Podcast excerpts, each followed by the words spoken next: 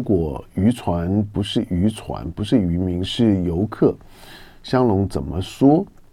那某某将军说根本没有借，台湾为啥说越越界？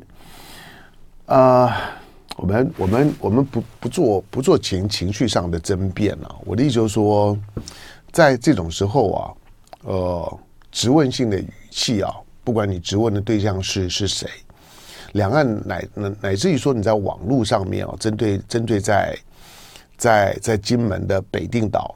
的外头所发生的这一起的事件的悲剧的事件，那两位呢，大陆的朋友在在快艇翻翻覆之后呢，啊溺毙死亡。好，这当然是不幸事件了。那这个不幸事件，我我说了，我我我关注的重点。从新闻或者从从新闻观察的角度来讲，我关注的重点呢是国台办第一时间的反应的调门升高，那个那个那个那个回应的调门呢，比一月十三号赖清德当选当天晚上的国台办的发言的调门都还要高。那他把呢这个龙年呢开春了龙年，一月一月三十三十号呢 M 五零三航线正常化。然后呢，过年期间的年年前的时候呢，台湾呢中断了所有两岸之间的旅游的旅游的相相关的承诺跟规规划。两岸呢虽然现在是春暖花开，但是两岸的政治空气又回到了冰冻期。然后接下去呢，就就是二月十四号发生了这起的意外事件。一月十三号呢，赖清德。赖清德当选，一月三十号呢，M 零三航线正常化。隔一个礼拜之后呢，就是呢，台民民进党政府在过年前的时候呢，把旅游给路呢给封了。再隔一个礼拜呢，就发生了这起的意外事件。所以，其实，在过去呢一个月的时间里面，两岸两岸的事儿是很多的，那政策的气氛呢是很负面的。基本上面的整个的整个的气氛呢是往下走，而且是快速的往下走。那这起的意外事件呢，使得从赖清德当选之后呢，两岸对未来的不确定感以及所累积的那个情绪能量，那一个总爆发。我倒我我倒我倒不是说这单纯是一个宣泄能量，而是说这个事件呢，把把大家情绪呢都都释放出出来。再加上台湾在网络网络上面啊，这个已经是一种的常态。我建议了，咱们飞碟早餐的听众朋友呢，保持一下呢，保持一下呢自自己的理智，跟保持一下呢自自己的水平。就是我所谓水平，就是说你在判断一些的网络的语言的时候，不要过度放大，甚至有一些是刻意操作的。不管是基于呢网络的匿名性，因为网络的匿名性，你可以你可以随便换一个 ID 呢，你就你就可以呢在各个地呃的地方，可以近乎呢不负责任的随便讲话，表达情绪。我我所谓不负责任，就是说人只要是可以被指认的，任何一个人可以呢 identify，然后指认说呢你就是谁谁谁的时候呢，大家的行为都相对会比较收敛。但是网络是一个不太容易被指认，在指认的成本很高。的情况下面，所以人的幽暗面呢，在网络上面呢，特别容易释放跟表达。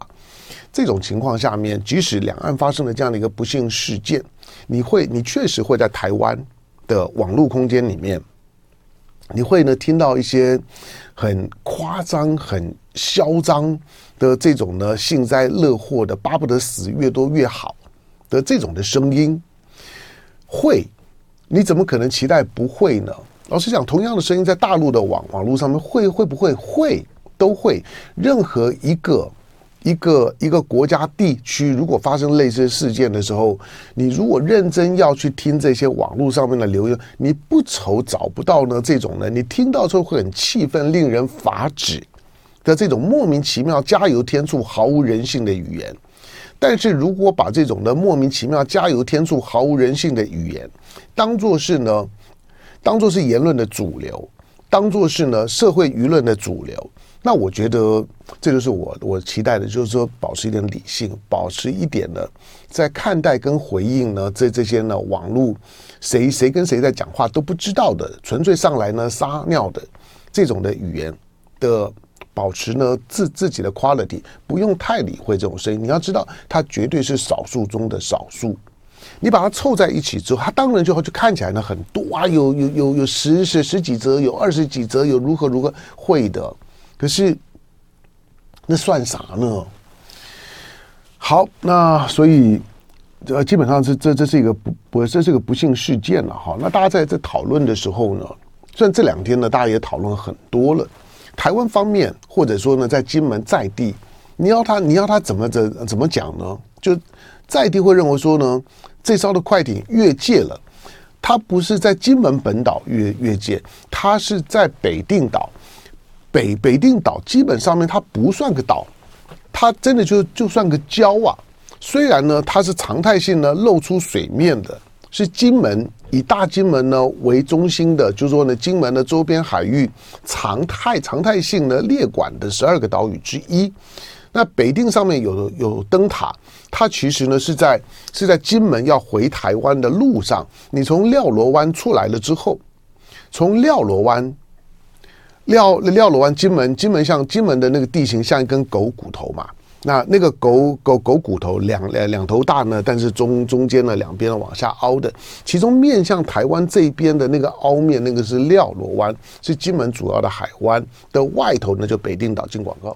王者风范，台海根本上呢就没有中线可言。好了，就是说，呃，我这我就说，我们咱们咱们听众朋友呢，当当你你其实你说有中线没有中中线，我都会跟你说对。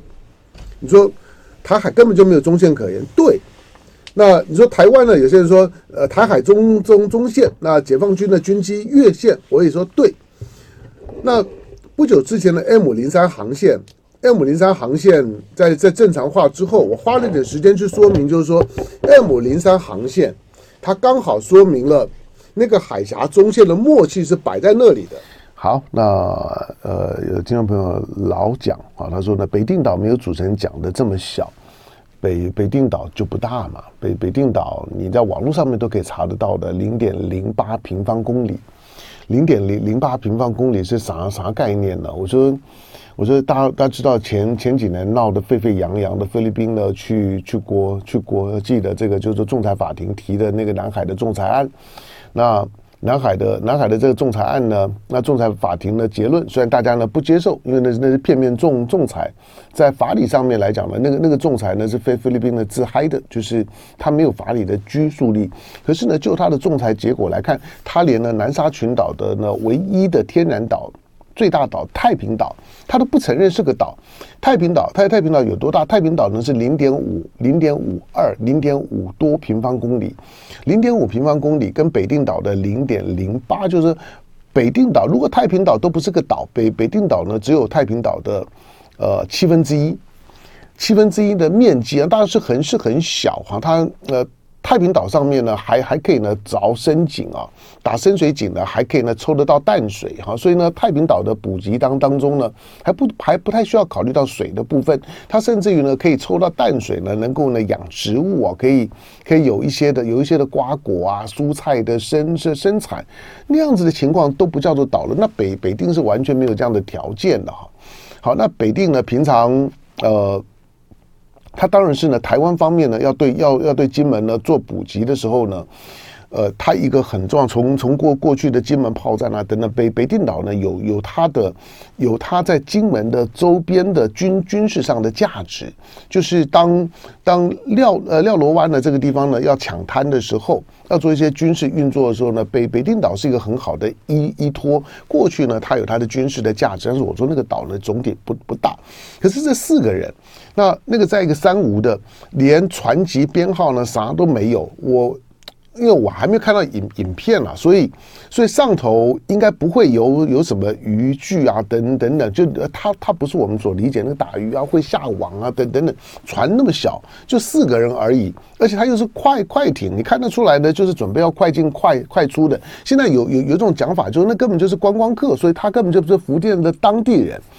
那不管是怎么样，反正呢出出人命了，又在一个敏感的水域里面，他所挑起来就就是他进到了北定岛的管制区里面。我不要说，我不要说什么什么什么界限好了，就管制区了。那管管制区的划定的范围呢，大概就就是。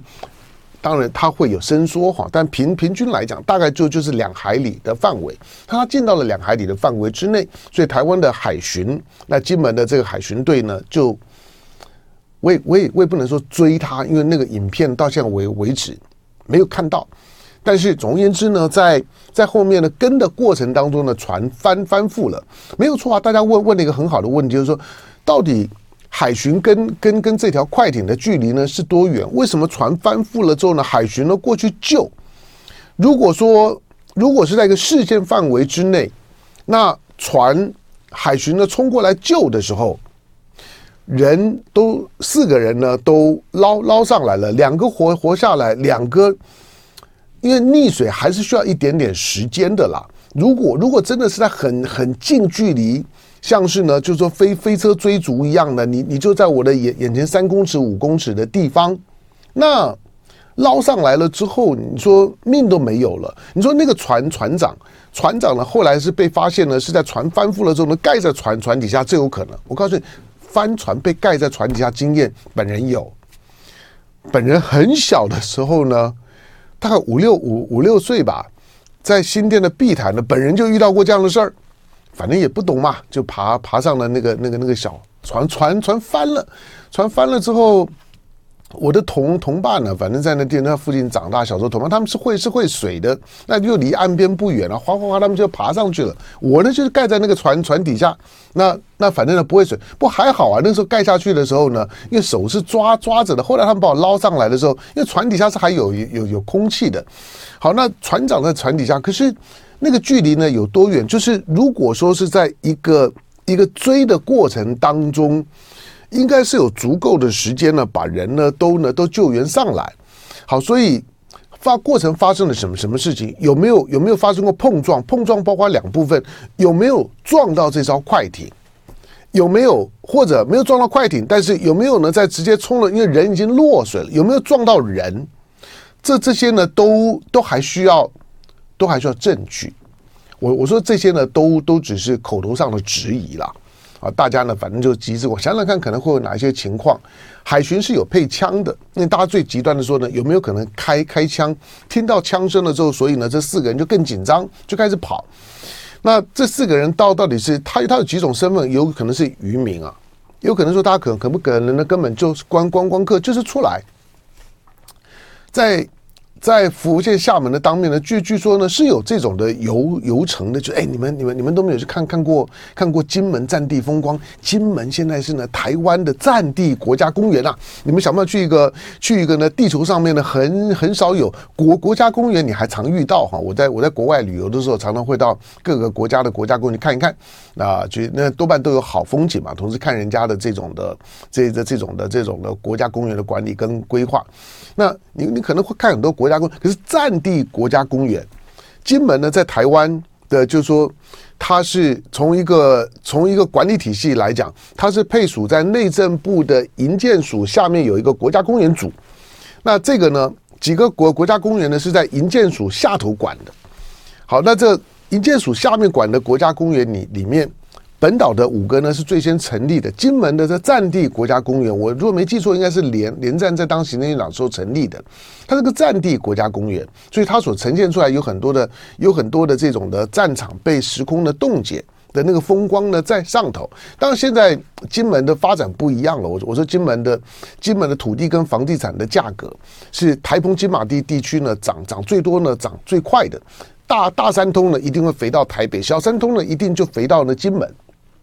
好，但但是许多对金门呢充满了这种的偷窥的好奇心的大陆的观光客们，现在大家呢手手头有点钱了，如果到了厦门附附近呢，到了鼓浪屿附附近的时候，觉得哎远远的看金门光用望远镜看不过瘾，那我要往到周围转一转，据据说是有这样的游，有没有可能这几个呢真的就就只是游游客观光客？这有可能，当然有没有可能呢是其他的什么什么的？一些的一些的犯犯犯罪的团团体啊，走私啊等等，有没有可能？这当然也有也有可能。换到他的身份本身呢，都都还都还有待呢进一步的确认。我们呢，我们先不做定见，我只是说眼前去争辩，到底有没有有没有有没有界限，有没有管制区？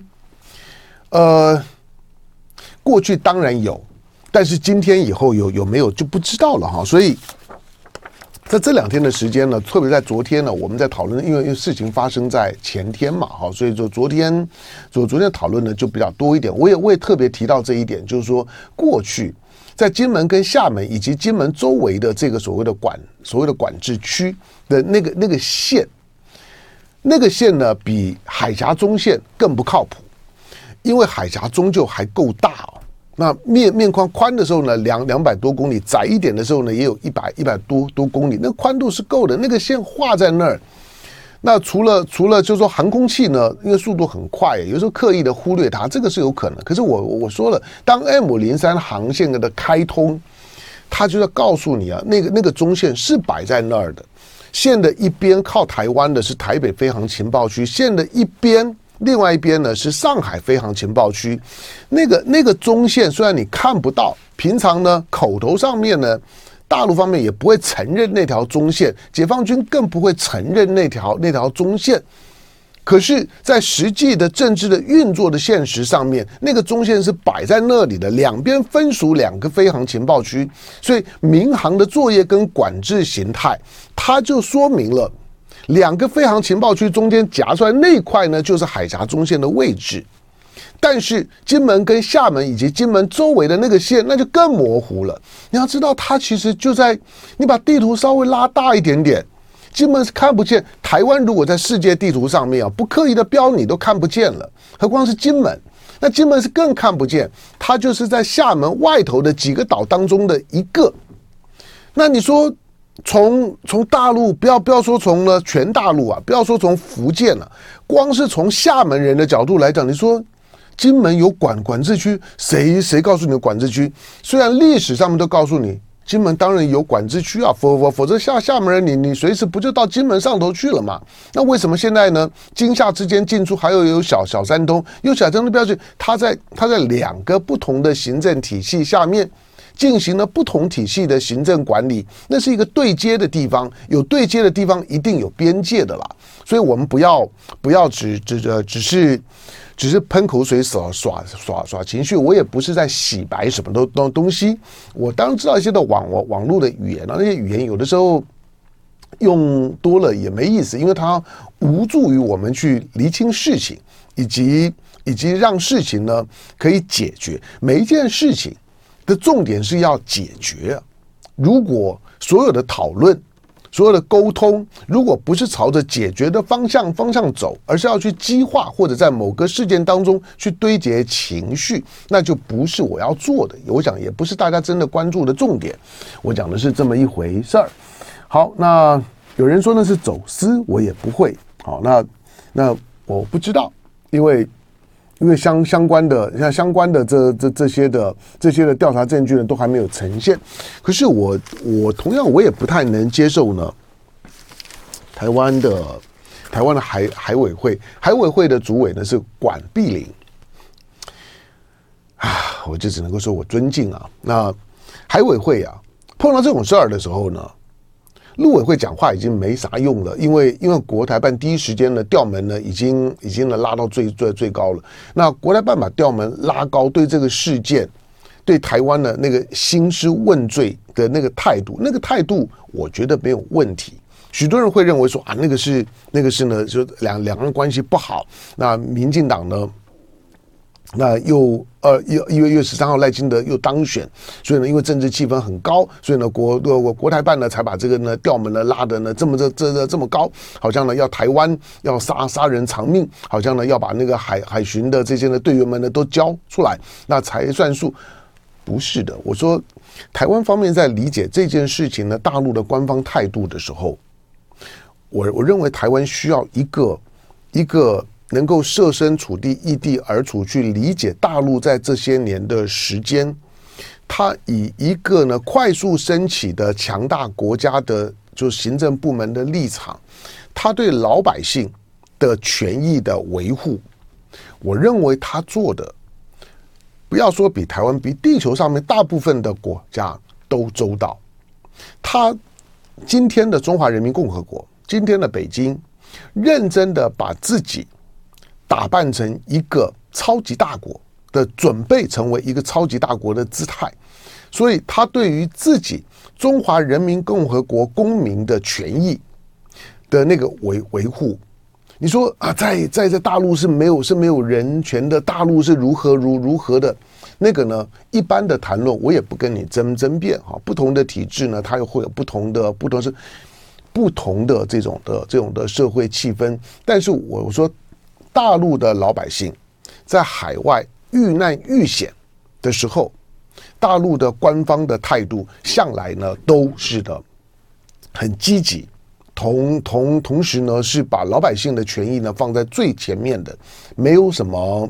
没有什么打马虎眼的地方，所以这些年时间，如果你留意，就是说，大陆中华人民共和国的公民如果在海外遇难遇险遇事情，不管是呢天灾人祸，中国大陆的官方的反应，其实呢大概都会是这个调子。所以不是只有国台办在面对到两岸之间呢，在金门在北定岛外头的这两条人人命，好像呢好像呢态态态度呢一下子呢拉得很强很高，在过去。其实都一样，你甚至于呢，去年十月之后、十一月之后，你看到的缅甸北部的诈骗园区的清理，对了，大陆官方呢姿态很低，因为那那那是那是在缅甸的缅缅缅甸境内啊。可是谁不知道呢？在在背后呢，积极呢跟缅甸政府协调，我这次一定要把那缅缅北的那个诈骗园园区的那那那那些的那些诈骗集团一锅都把它端了。为什么？因为有有件事情起码是确定的，就是连大陆的公安为了了解这个诈骗园园区的贩卖人口、诈骗贩毒，然后呢在那地方卧底，都已经呢亮出身身份了，都还都还都还被杀。你敢你敢你敢杀中国大陆的公安？那我还跟你客气啊？我想方设法一定就把你端了。那这个呢，现在的缅缅北过完年之后，你还要再再听到缅缅北嘛？缅缅北呢现在正在重整期。那就就是告诉你呢，那那些的诈骗园区被端，那诈骗园区端了之后，诈诈骗集团就不见不，他一定要转移阵地了。